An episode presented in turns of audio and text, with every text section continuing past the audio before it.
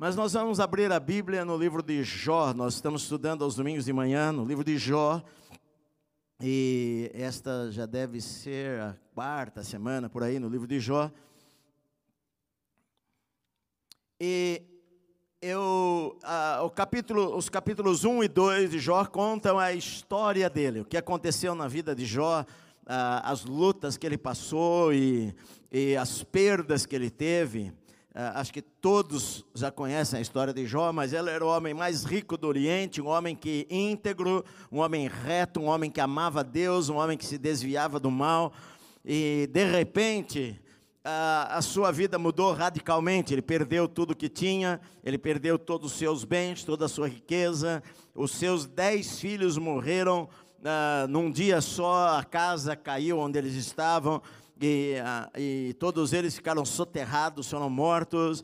Jó depois contrai uma doença extremamente grave, ah, da planta dos pés até alto da sua cabeça, ah, ficou coberto de feridas, de maneira que três amigos dele, Bildade, ah, Elifaz, Bildade e Zofar, vieram para consolá-lo, mas quando o viram, não conseguiram falar uma palavra sequer por sete dias, tal era o estado de Jó, a miséria em que ele estava, a dor que ele sentia, eles jogaram cinza sobre as suas cabeças, rasgaram as suas vestes, como um sinal de, de que estavam apenas aguardando Jó morrer. Então, depois de sete dias, Jó fala e amaldiçoa o dia do seu nascimento Fala, maldito dia que eu nasci, era melhor se eu tivesse sido um aborto. E depois ele falar estas palavras, os seus amigos vão falar agora, a partir do capítulo 4 até o capítulo 37, eh, são diálogos do, dos seus amigos com Jó seus amigos que vieram para ajudá-lo e consolá-lo e, e animá-lo, encorajá-lo, na verdade acabam sendo instrumentos ah, ruins na vida dele, para jogá-lo ainda mais para o chão, para despertar nele ah, sentimentos de raiva, por exemplo, despertar nele alguma, algumas coisas que, que, se eles tivessem ajudado a Jó, seriam diferentes. Então, o primeiro deles a falar foi Elifaz, que foi o mais velho deles, no capítulo 4. Ele faz, capítulo 4 e 5, ele fala e ele e ele fala eh, por uma revelação, digamos, né? Ele fala que teve uma, um sonho, e no sonho ele viu um espírito, e o espírito falou para ele que, ah, como se fosse uma revelação de Deus, que, que por acaso seria o homem puro diante do seu Criador, a conclusão de ele faz é que se Jó estava sofrendo era porque ele era um pecador. Ah, a, a lei do semear e colher, e que se você semeou o mal, você vai colher o mal. Esta foi a conclusão que ele faz, chegou. E nem sempre é assim, porque às vezes a gente pode fazer coisas boas e ainda assim sofrer por causa das coisas boas que a gente faz. Com isto, Jó responde a, a, e se queixa, e, e, lamenta ainda mais, e fala que os seus amigos, na verdade, eram traiçoeiros, e que ah, para ele eles não eram nada, e que, e que ele estava bravo com Deus, e ele contende com Deus.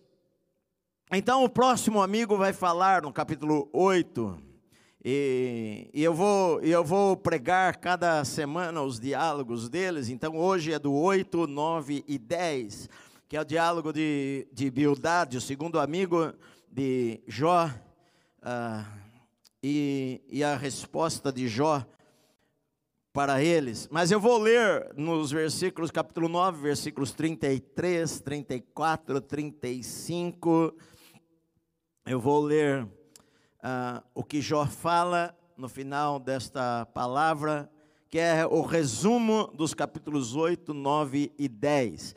Eu vou ler na linguagem de hoje, que você vai entender melhor o que ele está dizendo. Jó, capítulo 9, versículos 33 a 35, diz assim: Para nós dois, ele está dizendo ele e Deus, para nós dois não há um juiz que possa julgar a mim e a Deus.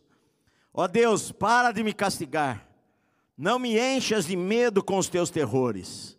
Então eu falarei e não terei medo, pois a minha consciência não me acusa. Amém. Pai querido, fala conosco através da tua palavra nesta manhã. Eu te peço em nome do Senhor Jesus, em nome de Jesus. Amém. Vamos aplaudir ao Senhor por ouvirmos a palavra de Deus, queridos.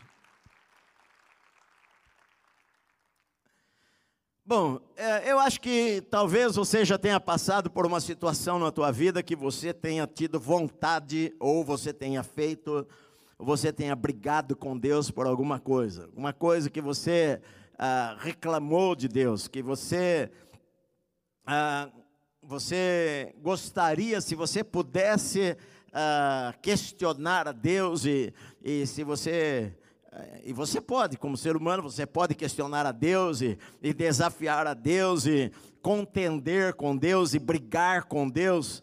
E é isto que Jó está fazendo, ele vai fazer agora, ele vai brigar com Deus, ele vai, ele vai lamentar que não houvesse alguém para fazer um julgamento, para ver quem que estava com a razão, se fosse ele ou se fosse Deus que estava com a razão. Ele vai brigar com Deus. E ele vai brigar com Deus porque ele está mal, ele está se sentindo sozinho. Ah, os seus amigos que estavam ali para consolá-lo, na verdade não o consolam. Ele sabe, Jó havia perdido. Ah, eu acredito que o que mais afetou a Jó é evidente que não foram os seus bens, mas foram seus filhos. Ele, ele havia perdido dez filhos um único dia. Então ele, ele estava com o seu coração extremamente amargurado e, e triste, e, e, e, sabia o que era a dor, a dor de se sentir sozinho, de, de, de falar com Deus, e parece que Deus também está ausente, e a, a sua esposa que falou para ele amaldiçoar a Deus, e os seus amigos que não ajudam, e o diabo que evidentemente não conseguiu fazer com que Jó amaldiçoasse ao Senhor, mas agora o diabo usa uma outra estratégia para enganar a, de, a, a Jó de que Deus não se importa, de que Deus não olha, de que Deus não ama, de que Deus não cuida, de que Deus largou ele daquela maneira. E é, é sempre a estratégia que o diabo faz é tentar ah, criar uma imagem errada de Deus na nossa vida, na nossa mente, de maneira que a gente comece a pensar que Deus não liga para a gente, que Deus não cuida de nós, que que Deus não nos ama, de que Deus não se importa com a gente. E o sentimento de estar sozinho numa situação assim, doente, esperando a morte, achando que vai morrer a qualquer instante. Ele sabia o que, se Jó, se Jó encontrasse com uma pessoa hoje que sofre, ele evidentemente iria, iria saber o que esta pessoa passou na sua vida, passa na sua vida, porque eu acredito que não houve uma pessoa que sofreu tanto como Jó, como Jó sofreu. E agora o seu segundo amigo vai falar. Verdade, no capítulo 7, Jó, ele por várias vezes ele falou até quando? Até quando, Senhor? Até quando? Até quando? Até quando o Senhor não vai me dar tempo nem para engolir a minha saliva? Até quando ah, essas coisas vão acontecer? E o seu segundo amigo aqui, o Bildad, ele chega para Jó no capítulo 8, no versículo 2, ele começa a falar também para Jó: Até quando você vai falar tais coisas? E até quando as palavras da sua boca serão qual vento impetuoso? Até quando você vai falar bobagens? Até quando você vai falar estas palavras? Que as palavras da sua boca é como uma ventania que não serve para nada. Perverteria, no versículo 3, perverteria Deus o direito, ou perverteria o Todo-Poderoso a justiça Será que Deus vai mudar? Deus vai mudar, Deus vai mudar o que é direito, o que é certo, Deus vai mudar a justiça só por tua causa, Jó. É isso que ele está dizendo. Até quando você vai ficar falando desta maneira? Será que Deus vai, vai mudar a, a, as suas leis? Deus vai mudar aquilo que ele pensa? Deus vai agora a, agir com injustiça só por tua causa? Porque Jó ele defendia sua integridade, Jó sabia, eu não fiz nada de errado, eu, eu estou andando com Deus, eu amo a Deus, eu sirvo a Deus, eu, eu não estou em pecado, eu não estou longe do Senhor. E o seu primeiro amigo ele faz, fala: Não, Jó, você está nessa situação por causa de pecados que você cometeu. E Jó se defende, fala: Não, eu não, não, não vejo isto na minha vida. E agora o seu amigo fala: até quando você vai falar bobagens? Até quando você vai falar isto? A lei é clara, o, o, Deus do universo é claro. Você fez o mal, você recebe o mal. Você fez o bem, você recebe o bem. Você plantou o mal, você vai colher o mal. Você plantou o pecado, você vai colher coisas ruins na sua vida. É, é esta é a mensagem dos amigos de Jó. E Jó não se conforma com isso daí. E eles, é, é, o, discurso deles é um discurso duro, porque Beldade ainda ah, é mais duro do que foi ele faz.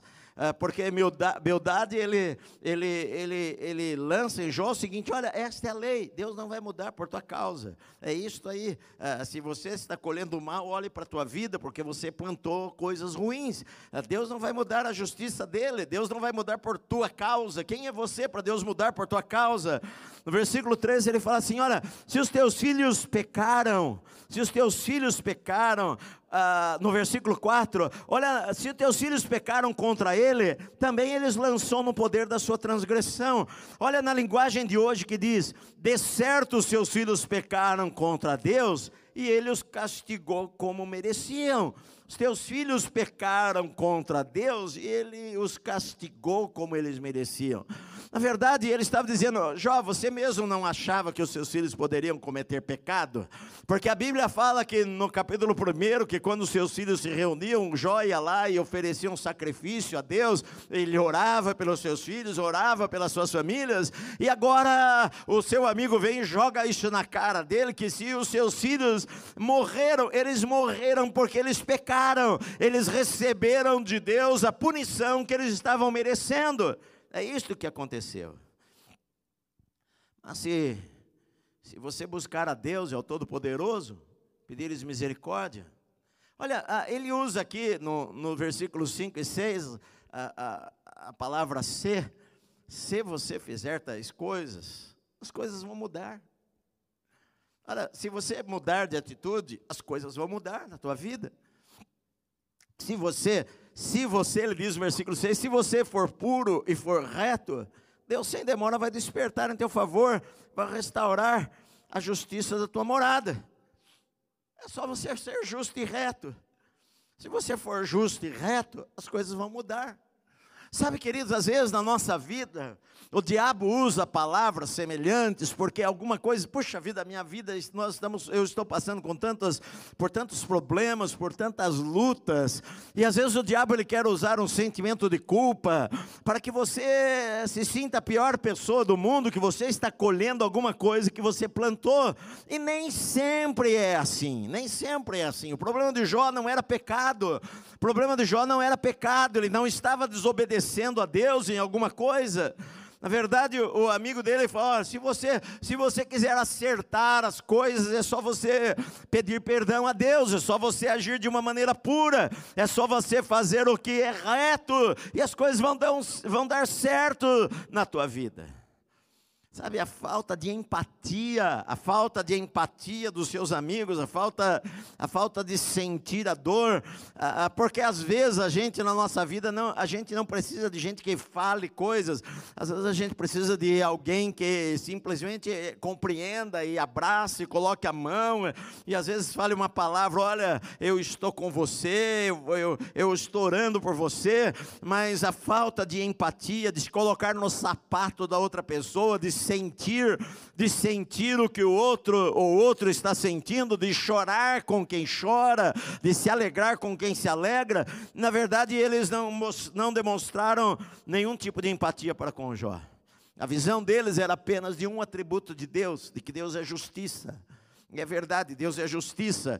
Ah, eles tinham uma crença correta, eles acreditavam na justiça de Deus, e, e Deus é justo. E é verdade, a Bíblia diz que Deus é justo. A Bíblia fala sobre a, ira de Deus, a Bíblia fala que Deus é o reto juiz, é verdade. E, às vezes, só que às vezes a gente pode ficar preso em apenas um aspecto do caráter de Deus e não enxergar todo. Às vezes algumas pessoas ficam tão presas no outro lado, no amor de Deus, que não enxergam a justiça de Deus, e às vezes outros ficam presos na justiça de Deus e não enxergam a graça, e não enxergam o amor de Deus por ela. Às vezes, pessoas crescem dentro de igrejas aprendendo apenas sobre a justiça de Deus, e elas crescem é, com medo de Deus, elas crescem parecendo que Deus está vigiando a vida delas o tempo inteiro, que Deus está apenas esperando uma oportunidade para castigá-las de alguma maneira, e que Deus tem prazer em mandar uma pessoa para o inferno, que Deus tem prazer em punir, e Deus tem prazer em revidar, e esta era a mentalidade deles, é quando a gente ah, enxerga apenas uma parte de quem Deus é. E a gente acha que aquilo tudo é, é a verdade sobre Deus. E para eles, Deus era justiça e ponto final. Você quer acertar as coisas, você quer voltar a ser abençoado, então você tem que ser puro e reto. Se você for puro e reto, logo, logo, sem demora, Deus vai despertar em teu favor e restaurar a justiça da tua morada. Este é o teu problema. Eles se apegam também, aqui, Beldade, no seu discurso para Jó, ele se apega à, à tradição. Ele até fala aqui no capítulo 8, ele diz no versículo 8: Pois eu te peço, pergunta agora às gerações passadas, e atenta para a experiência dos teus pais, porquanto nós somos de ontem, não sabemos porquanto nossos dias sobre a terra são como a sombra. Porventura não te ensinarão os teus pais, não haverão de falar-te do próprio entendimento, não proferirão estas palavras. Olha, a, a, vá, vá buscar nas gerações anteriores, vai perguntar aos seus pais sobre isso daí. Eles sabem que as coisas funcionam desta maneira, e nem sempre as coisas funcionam daquela maneira nem sempre o que os nossos pais falaram é a verdade, nem sempre as tradições são verdadeiras. Às vezes a gente precisa mudar a nossa vida, entender as coisas de uma maneira diferente. Às vezes as pessoas se apegam demais a alguma, alguma coisa, uma tradição, por exemplo, de que ah, as outras, ela não consegue entender e não consegue entender o caráter de Deus, porque elas cresceram daquela maneira e Deus age desta maneira, e elas não conseguem entender que não é só daquela maneira que Deus age, que Deus age de outras formas também. Ontem uma pessoa me perguntou, eu tive lá o café de pastores, né? Café de pastores é um café que ninguém tomou café, mas que a gente toma café só virtualmente. Uma reunião com quem é novo na igreja, e umas 30 pessoas, e pela manhã nós ficamos duas horas na internet conversando, e uma pessoa fez uma pergunta e falou, pastor, eh, eu fui de determinada denominação, de que e lá eu não podia fazer tal coisa, tinha que me vestir de um jeito, e, e, e tatuagem pecado, e isso e aquilo, tal, o que, que você acha disso? E eu estava dizendo para ela, olha, eu já conheci, eu já conheci pastor que, que cresceu na igreja, que não podia brincar de futebol, que não podia fazer isto e aquilo, e, e aí depois você encontra esta mesma pessoa anos depois, e, ele, eu encontrei um pastor ah, muito conhecido, ah, e ele, a esposa, estavam de calça jeans e a denominação dele não, não usava coisas assim. E ele era o presidente da denominação dele. E eu falei, poxa, e aí, como é que você está? Falou, ah, não, Edson, agora tudo já é diferente. hoje nós já não temos mais isso, é só mesmo lugares muito distantes que pensam desta maneira, porque às vezes as pessoas se apegam em tradições que não, não são a palavra de Deus. Deus não, não está dizendo dizendo aquilo, e as pessoas se apegam em tradições humanas, e o argumento que ele está usando aqui, olha, vá perguntar para os nossos antepassados, porque é isso que eles falavam, que aquilo que você semear, você vai colher, é uma verdade, é uma verdade isso daí. Eu falei para vocês a semana passada que o que Bildade falou não foi, não foi algo falso, Era verdade, nós todos sabemos que isto é verdade. Paulo ele falou: ah, não vos enganeis, aquilo que o homem semear, ele vai colher, é uma verdade, meu amado. Mas, nem sempre as coisas acontecem desta maneira, há exceções. Às vezes você planta coisas boas e pode colher coisas ruins. Às vezes você pode sorrir para alguém e aquela pessoa dar uma punhalada nas suas costas. Às vezes você pode ser justo e as pessoas serem injustas com você. Acontece. Acontece isso daí. Deus, Deus está vendo todas as coisas. O problema é quando a gente pega uma coisa e a gente bate naquilo e a, a gente acha que aquilo não, não pode ser de uma maneira diferente. É tirar conclusões que estão erradas. Se o meu irmão está sofrendo é porque ele fez algo errado. Se esse turbilhão veio sobre a vida dele, é, ele deve ter feito alguma coisa escondida que a gente não sabe o que, que é, mas Deus sabe, Ele sabe o que, que é. Então, querido, se você for puro, tudo vai dar certo na tua vida. Se você for reto, tudo vai dar certo na sua vida. E às vezes você é puro e você é reto, e porque você é puro e você é reto, você é jogado numa fornalha de fogo ardente. E você dá a vida por causa de Cristo. Então, ah, a visão deles era, era esta daí. Ele usa dois exemplos aqui, ele usa o exemplo da, da, do, do papiro, versículo 11. Papiro era uma planta de onde depois se fazia os pergaminhos, mas ah, no interior a gente chamava de taboa. Aqui chama de taboa. Sabe o que é taboa? Junco. Vocês são caipira mesmo, hein? Taboa, ah, no interior a gente vê muita taboa, né? Ah, ela era, era um galho e a parte de cima parecia um churro marrom, bem marrom, assim. Vocês devem ter visto já em fotografia. É, algum, é um caule, só aquelas coisas finas dessa altura, e a parte de cima é marrom, e aquilo se dá no brejo. Se dá assim, precisa de água, senão ele seca, é, morre. É, é, um tipo de planta que cresce no meio da água. E ele está dizendo aqui: olha, ah, pode o papiro crescer sem lodo, ou viça o junco sem água, estando ainda na sua verdura, se não tiver a água, eles ainda não colhidos, eles morrem, eles não crescem, eles secam. Olha, é a mesma coisa. Se assim como eles precisam da água e eles vão morrer, ele diz no versículo 13: Assim também são as veredas de todos quantos se esquecem de Deus. Assim acontece com quem se esquece de Deus. Talvez em algum momento da sua vida você se esqueceu de Deus, por isso que está secando.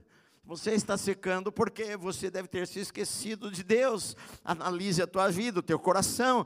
Se você for puro e reto, Deus vai vir e vai abençoar você.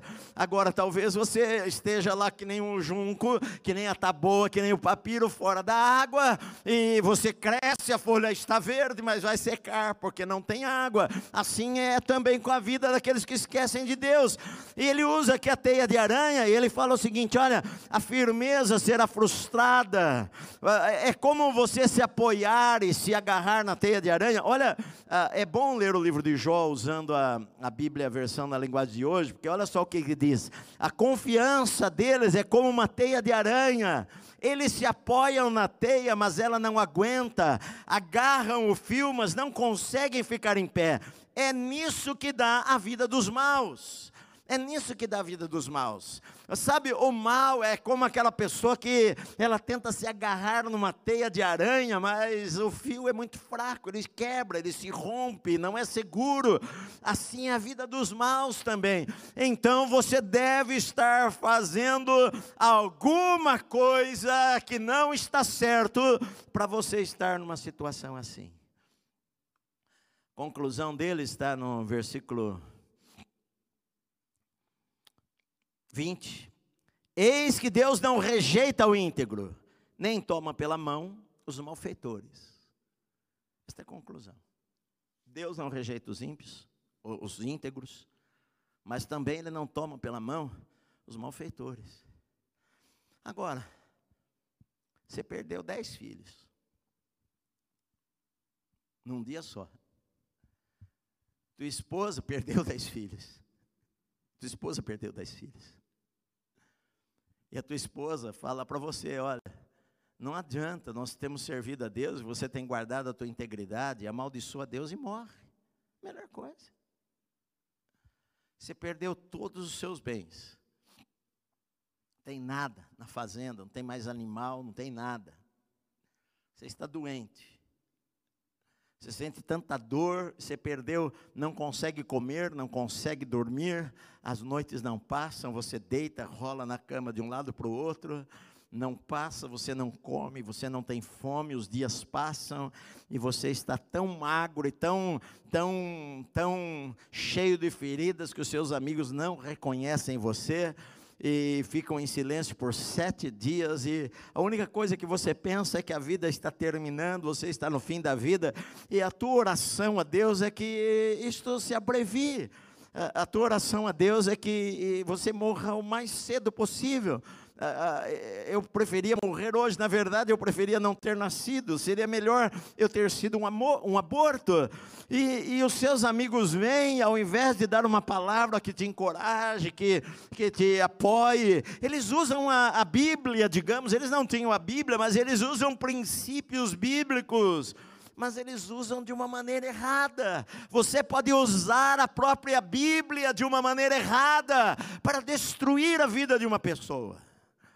Sabe quando você entende apenas uma parte das coisas? Você pode ser duro demais, você pode ser mole demais. Você pode enfatizar tanto o amor de Deus que as pessoas acham que podem fazer o que quiser, ou você pode enfatizar tanto a justiça de Deus que ninguém se sente uh, que pode, que pode, pode falar com Deus dessa maneira. Porque quem que vai falar com Deus assim? Com Deus que é, é, é, é pau, pau, pedra, pedra, que que é aquilo, se você está na pior é porque você não está tendo pureza na sua vida, examine o teu coração, mas eu já examinei o meu coração, eu olhei para a minha vida, não, não estou achando nada, a minha vida foi sempre servir ao Senhor, amar a Deus, servir a Deus, eu, eu orava, era o sacerdote da minha casa, orava pelos meus filhos, eu não sei por que, que aconteceu isso daqui. Olha, Jó, com certeza ele não tinha um conhecimento do diabo que nós temos. Jó, ele viveu aproximadamente lá pela época de Abraão. Moisés só nasceu quase 500 anos depois. Ele não sabia sobre o diabo. Ele não sabia que enquanto ele estava lá orando, o diabo estava falando com Deus para matar a Jó, para destruir a vida de Jó. O diabo estava querendo roubar tudo de Jó. E Jó ele vai responder, e a resposta de Jó é, é eu queria que tivesse um, um árbitro. Eu queria que tivesse alguém para julgar a Deus. Queria que colocasse a Deus um tribunal. Para ver que eu tenho andado em inocência para ver que eu tenho andado em integridade. E Deus sabia que ele andava em integridade. No capítulo 1, Deus mesmo falou para o diabo: Você viste alguém como Jó, meu servo? Um homem íntegro, reto, que teme a Deus, se desvia do mal. Deus falou para o diabo, só que Jó não sabia. Você sabe, Jó não sabia que Deus pensava assim dele. Jó não sabia. Jó não leu o livro de Jó. Jó não, não, não sabia que o diabo falou com Deus. Jó não sabia o que Deus pensava dele. Jó simplesmente orou e não houve resposta, não houve sonho, não houve visão, não houve alguém que veio e deu uma palavra: olha, Deus está com você. Sabia nada. Jó sabia o que era estar sozinho. Jó sabia o que era estar lá no fundo do poço e, que, e, e, e não ter ninguém do seu lado estar lá, lá na miséria e não ter um amigo que falasse para ele: Olha, Jó, o Senhor vai abençoar a tua vida. Mas não, seus amigos só aparecem e falam para ele: Olha, alguma coisa de errado tem nessa história aí. Talvez você não é tão puro como aparenta ser. Esse é o problema. Talvez Jó sabia, Jó sabia que às vezes na cabeça dele também Deus causava mal. Porque ele respondeu isto lá no capítulo 1. Ele respondeu quando alguém chegou e deu notícia, deu notícia, olha, os seus filhos morreram. Ele rasgou as suas vestes, rapou a cabeça, se prostrou no chão e falou: Eu saí nu do ventre da minha mãe, nu eu vou voltar. O Senhor deu, o Senhor o tomou. Ele achava que Deus tomava. Eu não vejo que Deus toma. Não foi Deus que tomou, foi o diabo que tomou. Mas para Jó, o Senhor deu, o Senhor tomou, louvado seja o nome do Senhor. Quando a sua esposa fala para ele, Jó, você conserva ainda a tua integridade, amaldiçoa Deus e morre. E ele falou, você fala como uma louca. Nós recebemos o bem de Deus, não receberíamos o mal também? Não receberíamos o mal também? Na cabeça de Jó, Deus também causava mal. Ele não estava pensando que o diabo estava causando mal. Ele estava pensando que o diabo estava por trás das circunstâncias, que se ele examinou a sua vida, ele está andando com Deus, que ah, não era não era o problema, não era por causa do seu pecado, mas que havia um ser por trás daquilo, agindo para destruir a sua vida. Ele não sabia que ele tinha um inimigo, e muitas vezes nós vivemos a nossa vida e não sabemos que temos um inimigo. O inimigo às vezes está agindo lá dentro da casa da pessoa, está agindo no trabalho da pessoa, está agindo na mente da pessoa, e a pessoa não consegue enxergar que tem um inimigo, ela logo pensa que Deus tem a ver com isso daí, e, e Deus está causando isso daí na minha vida. E às vezes o diabo não consegue fazer a gente amaldiçoar a Deus, mas consegue fazer a gente pensar mal de Deus.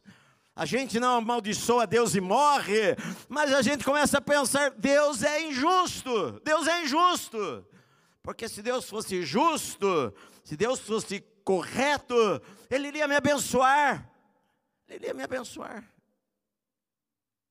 Eu já vi gente falar, pastor, eu estou na igreja, eu dou dízimo, faço isso e aquilo, olha só o que aconteceu com a minha vida. Que Deus é este? Estou fazendo tudo que é certo. Então, o diabo leva a pessoa a pensar que, que o culpado de tudo é Deus. Pode, como pode ser Deus justo assim? Jó começa a responder no capítulo 9, então Jó responde, ele fala: Olha, na verdade eu sei que é assim, eu sei, eu sei disso daí. É verdade, eu entendo. Como pode o homem ser justo para com Deus? Como pode? Versículo 3: Se quiser contender com ele, se quiser, se o homem quiser, se eu quiser brigar com Deus, sabe o que vai acontecer? Se Deus me fizer mil perguntas, eu não vou saber responder uma. A visão que Jó tem de Deus, ela é correta. Ele, ele, ele tem uma visão de um Deus grande, ele tem uma visão de um Deus poderoso, ele tem uma visão de um Deus criador, ele tem uma visão ah, de um Deus soberano, ele tem uma visão de um Deus que rege o universo. Era esse o Deus que ele conhecia. Só que a, a dúvida de Jó era o seguinte: eu sei que Deus é justo, eu sei que Deus é reto, ele só não está sendo justo comigo. Só isso. Deus é justo. Deus é bom para todo mundo, menos para mim. Versículo 4 do capítulo 9: Ele é sábio de coração, grande em poder. Quem que brigou com ele teve paz, teve sucesso? Quem que brigou com Deus e teve sucesso? Tem jeito, como que vai brigar com Deus? Ele é quem remove os montes sem que eles saibam que, de, que ele na sua ira os, transtor, os transtorna. Ele é quem move a terra para fora do seu lugar, cujas colunas estremecem. É Ele quem fala ao sol, e esse não sai, e Ele sela as estrelas. Ele é quem sozinho estende os céus e anda sobre os altos do mar. Quem fez a ursa, o Órion, o sete estrelas e as recâmaras do sul. Quem faz grandes coisas que se não pode esquadrinhar e maravilhas tais que se não podem contar. Eis que ele passa por mim, eu nem vejo. Segue perante mim, eu nem percebo. Eis que arrebata a presa. Quem que pode impedi-lo? Quem lhe dirá o que fazes? Como é que pode alguém querer brigar com Deus? Eu não tenho como brigar com Deus. Ele que criou tudo, ele criou as estrelas, ele fala para o sol, para aqui, o sol para. Ele estremece os montes. Você conhece alguém que teve sucesso, que brigou com Deus, teve sucesso? Não teve. Quem é que pode falar para ele o que, que, que, o Senhor está fazendo? Versículo 13: Deus não revogará a sua própria ira, debaixo dele se encurvam os deuses, os auxiliadores, os demônios do Egito, Leviatã, Rabi, eram nomes de demônios que os egípcios adoravam. E ele fala: olha, debaixo de Deus se encurvam todos esses deuses que estão na terra. Versículo 14: Como então eu poderei, poderei eu lhe responder? Ou escolher as minhas palavras para argumentar com ele? Que eu vou responder? A ele, ainda que eu fosse justo, ele nem me responderia. Antes ao meu Jesus, eu teria que pedir misericórdia. Sabe, ainda que eu fosse justo e fizesse tudo que é correto, eu perguntar para ele, ele não vai me falar nada, não vai responder nada. Ele é, ele, ele é Deus. Quem que pode brigar com ele? Quem que pode responder para ele ter sucesso? Sabe, o sentimento de Jó era o seguinte: Deus não está nem aí comigo. Esse é o caso. Que eu estou perguntando, não vai responder nada. Versículo 16: Ainda que eu chamasse e ele me respondesse, nem por isso creria que eu desse, que, que eu desse ouvidos a mim, creria que eu, nem por isso creria eu que ele desse ouvidos à minha voz. Porque ele me esmaga como uma tempestade, multiplica as minhas chagas sem causa, não me permite respirar, antes me farta de amarguras. Se se trata da força do poderoso, ele dirá: Eis-me aqui. Se de justiça, quem me citará? Ainda que eu seja justo, a minha boca me condenará, embora eu seja íntegro, ele me terá por culpado. Se eu for íntegro, eu, ele me tem por culpado mesmo assim. Ainda que eu faça o que é certo, eu sou culpado mesmo assim. Como que eu vou contender com ele? Versículo 21, eu sou íntegro, não levo em conta a minha alma, não faço caso da minha vida. Para mim tudo é o mesmo. Por isso que eu digo, tanto dele destrói ímpio como perverso. Que eu, o que eu estou percebendo na minha vida é que Deus não faz diferença, não. Para ele, ele destrói o perverso, ele destrói o ímpio da mesma maneira. Se qualquer flagelo mata subitamente, então se rirá do desespero do inocente terra está entregue nas mãos dos perversos e Deus ainda cobre o rosto dos juízes dela. Se não é ele o causador de tudo isso, quem é que é então? Se não é ele que causa isto, quem é que causa estas coisas? Esta é a pergunta. Essa é a pergunta para a minha vida e para a tua vida, muitas vezes. Se não é Deus que está fazendo isso, quem é que está fazendo isso? Jó não sabia. Jó não sabia sobre o diabo. Jó não sabia o que o diabo tinha falado para Deus, o que ele queria fazer. Não sabia de nenhuma destas coisas. Ele diz no versículo 30: Ainda que ele me lave com água de neve, purifique as mãos com cáustico, mesmo assim me submergirás no lodo, e as minhas próprias vestes me abominarão, porque ele não é homem como eu, a quem eu responda, vindo juntamente a juízo. Ele não é homem como eu. Agora, olha o desejo que ele tem, e o que ele fala, em algumas versões está uma pergunta: acaso? Na minha versão está uma afirmação: não há entre nós um árbitro que ponha a mão sobre nós ambos. Não há alguém que chegue no meio. Deus está desse lado e eu estou daquele lado e não tem ninguém. Eu não tenho ninguém que chegue no meio e ponha a mão no ombro de Deus e ponha a mão no meu ombro resolva a nossa causa. Eu não tenho um intermediário, não tenho um advogado, eu não tenho alguém que se coloque entre eu e Deus para resolver nosso problema. Porque eu tenho procurado ser íntegro, eu tenho procurado ser reto, mas parece que para ele tanto faz se você for íntegro ou reto, vai sofrer do mesmo jeito. Não tem diferença nenhuma. O que Jó ele está querendo, sabe o que Jó está sentindo falta? Jó está sentindo falta de alguém entre ele e Deus. Ele está sentindo falta de alguém que se interponha entre ele e Deus. Porque ele falou: como é que eu vou brigar com Deus? Eu não tenho como brigar a Deus. Quem que teve sucesso até hoje, que brigou com Deus, teve sucesso? Quem que conseguiu vencer a Deus, que cria todas as coisas? Na verdade, Jó, sem saber, ele estava querendo Jesus. Ele estava querendo que tivesse um advogado. A gente que está no Novo Testamento, a Bíblia diz que nós temos um advogado que entre nós e Deus, Jesus Cristo justo, que é o intermediário, que pagou o preço, que foi para a cruz, que pagou por nós, por mim, por você, e Jó está perguntando isto. Não há ninguém, não há um árbitro, não há, não há alguém que coloque a mão, o seu braço no ombro de Deus, no meu ombro, e resolva esta briga que eu estou tendo com Deus, que Deus está tendo comigo. Ele fala para Deus: tire Deus a sua vara de cima de mim, não me amedronte o seu terror então eu falarei sem temer. Do contrário, não tenho o que fazer. Se a gente não tivesse o intermediário, o que seria da gente? É o que ele está dizendo aqui. Eu precisava de alguém que estivesse entre eu e Deus, que levasse as minhas causas a Deus,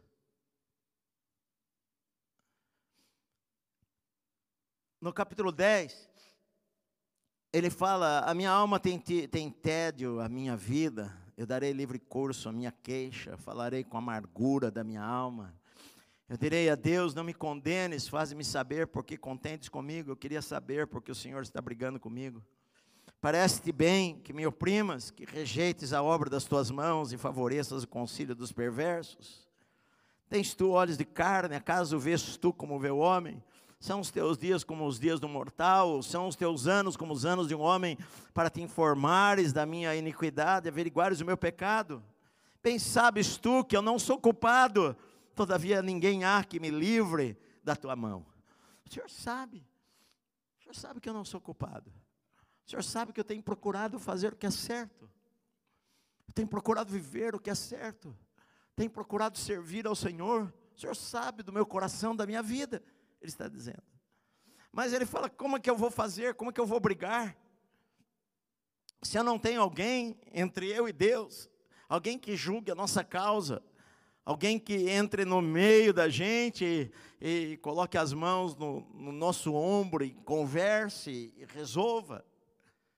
Ele termina o capítulo falando assim: olha, versículo 20: Não são poucos os meus dias, cessa, pois, e deixa-me, deixa-me para que por um pouco eu tome alento, antes que eu vá para o lugar de que não voltarei, para a terra das trevas e da sombra da morte, terra de negridão, de profunda escuridade, terra da sombra da morte, do caos, onde a própria luz é tenebrosa. Senhor, olha, antes de eu morrer, antes de eu morrer, me dá só um pouquinho de alento, tira a tua mão de mim, me deixa um pouquinho. Queria ter um pouco de alento apenas, antes de eu ir para a terra dos mortos, eu, antes de eu morrer, porque eu sei que não há mais saída para mim. Na cabeça de Jó, na cabeça dos seus amigos, eram os últimos instantes de Jó, não tem mais saída. Eu só queria, eu só queria entender porque eu fazendo o que é certo, o Senhor me paga de uma maneira errada. Se não é o Senhor, quem é? Se não for Deus, quem é que está fazendo? Nossa o que o diabo sempre quer fazer na vida das pessoas é culpar a Deus pelas tragédias. Você pode ver qualquer coisa que acontece, a primeira pergunta que surge é isso daí: por que crianças morrem? Por que aquela criança morreu? Porque o prédio caiu, matou alguém? Porque a, a coisas injustas acontecem? Porque isto e aquilo? E sempre a gente vai culpar a Deus. Por que, que Deus, sendo bom, não age? Porque Deus que fala que é bom ah, não livrou? Porque Deus permitiu? Porque Deus fez isto? Porque Deus fez aquilo? Tudo que é de ruim a gente procura colocar em Deus, e coisas boas a gente se esquece de Deus. tem alguma coisa ruim, uma tragédia, ah, Deus, por quê? Por que Deus? Por que Deus? E aí o diabo ele consegue fazer as pessoas criarem, criarem na sua mente, colocar a Deus num tribunal de que Deus é o culpado, e se não foi Deus, ah, por que que isto aconteceu? Que Deus é o culpado do mal que existe na humanidade, Deus é o culpado das tragédias. Sabe, eu aprendi há muitos anos na minha vida que que na verdade que Deus é bom. Eu aprendi na minha vida que Deus é bom.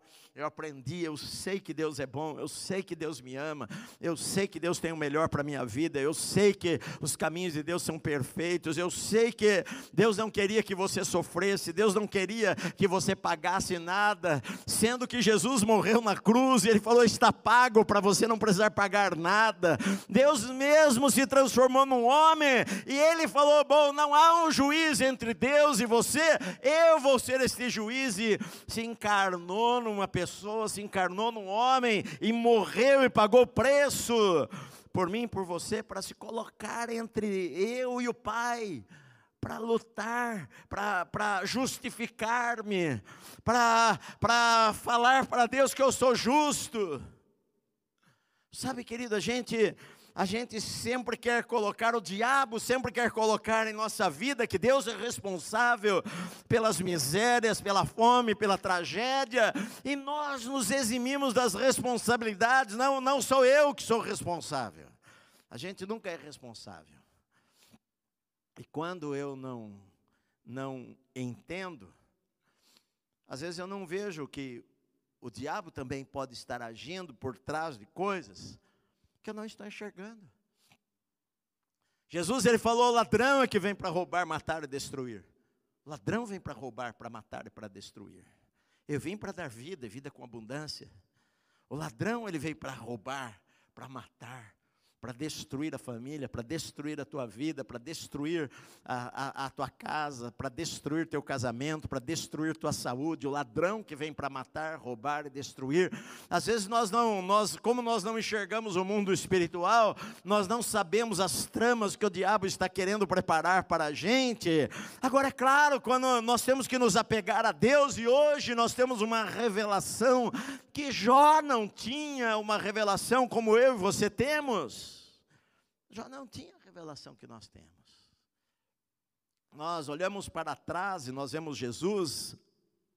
Eles viam um sacrifício de um animal, eles matavam um animal, que o sangue de cordeiros não pode perdoar pecados. Mas a fé deles estava de que Deus perdoava os seus pecados por causa do sangue. Nós olhamos para trás e nós vemos a cruz. Nós vemos o amor de Deus revelado para nós, nós sabemos que Deus não é só justo, nós sabemos que a justiça de Deus é baseada no seu amor, nós sabemos que Deus é, a, a, ele, ele vai exercer a justiça com misericórdia, ele vai exercer a justiça com amor, nós sabemos que Deus não é tirano, nós sabemos que Deus não quer esmagar a nossa vida, nós sabemos que Deus quer nos abençoar. Eu aprendi na minha vida que, olha, se alguma coisa está errada, não é culpa de Deus. Não é culpa de Deus. Aconteceu algumas coisas, eu não entendo às vezes o porquê. Eu posso examinar a minha vida, se eu não vejo que tem culpa minha, eu sei o seguinte, não é culpa de Deus. Deus ele é bom. Deus ele sempre quer fazer o melhor, sempre ele quer nos abençoar, sempre ele quer estar conosco. Mas às vezes, na, no, no, meio dos problemas, no meio da tempestade que vem, na, na, na, na luta que passa, ah, nos filhos que morrem, de repente eu estou lá e eu sirvo ao Senhor, e, e aconteceu de eu ter perdas na minha vida, de eu perder o meu negócio, de eu perder as coisas, e o diabo fala na minha mente: olha que Deus é esse que você serve, você é crente, e você serve a um Deus, porque Deus não agiu agora. Meu querido, eu sei que Deus vai agir. Mais para frente, Jó, ele vai falar: Eu sei que o meu redentor vive, e por fim, ele vai se levantar sobre a terra. Eu sei que ele vive, eu sei que ele vive. Sabe, Jó ele tinha uma visão de um Deus soberano, de um Deus todo-poderoso, que criou todas as coisas. Mas na cabeça de Jó era o seguinte: Deus é bom, mas Deus é bom para os outros. Deus não está sendo bom para mim. Deus está sendo injusto. Querido, Deus não é injusto. Deus não é injusto comigo e com você. O diabo que vem para roubar, matar, destruir, e a Bíblia diz: resistir-lhe firmes na fé. Resistir-lhes firmes na fé. Em Pedro, semana que vem eu vou pregar essa parte do livro de Pedro, que fala lá, olha, o, o, o diabo anda em derredor buscando alguém para devorar, o diabo ele está atento o tempo inteiro, procurando derrotar a vida das pessoas, mas nós temos o Senhor, e nós cremos no Senhor que nos cerca, Ele é o nosso escudo, Ele é a nossa rocha. Nós temos uma palavra de fé na nossa boca. Eu não preciso culpar a Deus, eu não preciso brigar com Deus, eu não preciso. Eu tenho um intermediário entre eu e, e Deus, que é o Senhor Jesus Cristo. Não é homem nenhum, não é santo, não. Eu tenho o Senhor Jesus, Ele é o único intermediário entre o homem e Deus, e eu tenho a Jesus, que é o meu intercessor que ora por mim. Mas o que eu vejo é que no meu coração, eu não posso deixar que sentimentos de amargura entrem no meu coração contra Deus. Não é Deus que vem, que quer o meu mal, não é Deus que quer me prejudicar, não é Deus que quer, não. Deus quer me abençoar, Deus quer me abençoar, Deus quer cuidar da minha vida, Deus quer sempre Deus está do meu lado, sempre Deus está comigo, sempre Deus está me guardando. Eu acredito que Jó poderia sair até antes dessa situação, mas é um processo na vida dele que Deus permitiu para ensinar a mim e para você.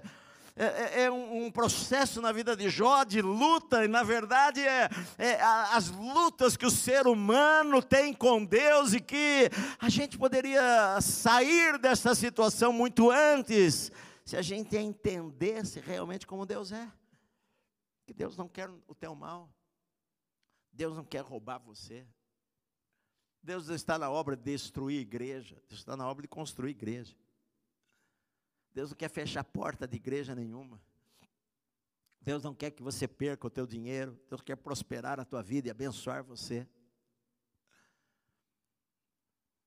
A gente, nós temos armas espirituais que nós sabemos hoje, lá em Efésios fala, que nós temos que vestir lá a couraça da justiça, o capacete da salvação, aquilo que a gente enche a nossa mente, a espada do Espírito, a palavra de Deus que nós podemos usar, ah, as coisas, a, a fé a, que nós usamos e as palavras que saem da nossa boca, que nós falamos, que produzem vida e não morte, as, os decretos, as promessas que nós temos do Senhor e que nós cremos nas promessas do Senhor e nós falamos para o diabo muitas vezes: aqui na minha casa você não tem autoridade, não vai entrar, porque aqui eu sou do Senhor e o Senhor está aqui. Atitude que nós tomamos, porque Jesus nos deu esta autoridade e Jesus falou que você iria pisar serpentes e escorpiões de todo o poder do inimigo e ele não causaria danos a você, minha amada. Eu creio na palavra de Deus. E Jó não tinha esse entendimento. Ele amava a Deus, era o homem mais reto que tinha. Ele não tinha Bíblia. O primeiro livro da Bíblia foi escrito 400 anos depois. Ele não tinha o que nós temos. Ele tinha um conceito que ele foi recebendo né, do, de Adão, que passou para o outro, que passou para o outro, que passou para o outro, e foi passando de geração em geração sobre Deus, sobre a criação. Era o conceito que ele tinha de Deus. Ele sabia lá, ele ia lá oferecer um animal para matar o animal. Ah, e fazer oração pelos seus filhos, e ele sabia que agradava a Deus se ele andasse de uma maneira correta, que ele deveria ser honesto, que ele que deveria viver de uma maneira uh, correta no seu trabalho, no seu negócio, com seus criados, com seus servos, com a sua esposa, com seus filhos, e ele procurava fazer o melhor, e Deus olhou para ele e falou até para o diabo: Olha, não há um homem tão justo e tão reto em toda a terra. Se ele viveu na época de Isaac de Jacó, uh, nem Isaac nem Jacó eram homens tão íntegros e tão retos como Jó foi, não havia nada na vida dele que alguém pudesse falar, mas ah, Jó não era perfeito. O diabo não conseguiu que Jó amaldiçoasse a Deus, mas conseguiu encher a cabeça dele de pensamentos sobre Deus. que Deus realmente não está sendo justo comigo. Deus não está sendo bom comigo. Se eu pudesse ter um juiz para julgar, quem sabe até ganhasse a causa. Que Deus continua me esmagando e parece que não há diferença entre justo e injusto.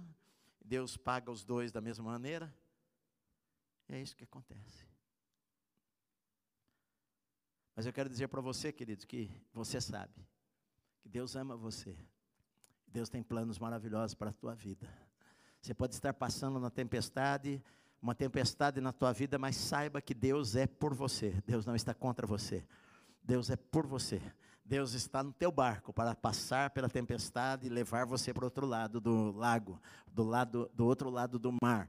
Deus está com você nas horas difíceis, Deus está com você nas horas de tristeza, Deus está com você nas horas das perdas, Deus está com você quando você não enxerga nada, quando você não ouve nada, quando não há uma profecia, quando você não sonha com nada, quando não tem uma revelação, quando amigos vêm e ao invés de te ajudar, parece que querem jogar você no chão, não importa os outros, ainda que a tua mãe, ele vai falar depois, muitos anos depois, ainda que uma mãe, aquela que amamenta a sua criança, abandonasse, eu, o Senhor, jamais iria abandonar a você.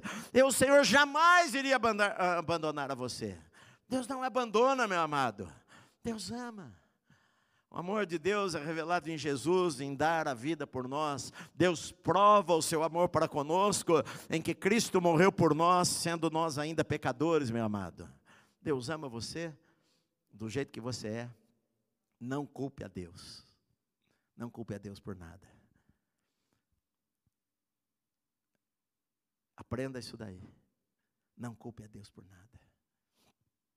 Você não entende, olha, Senhor, me dá direção, me dá entendimento. Mas eu sei que o Senhor está comigo. Eu sei que a tempestade não abate a minha vida, porque o Senhor está comigo. Eu sei que o Senhor vai me abençoar e cada dia, eu sei, eu sei, eu tenho certeza no meu coração.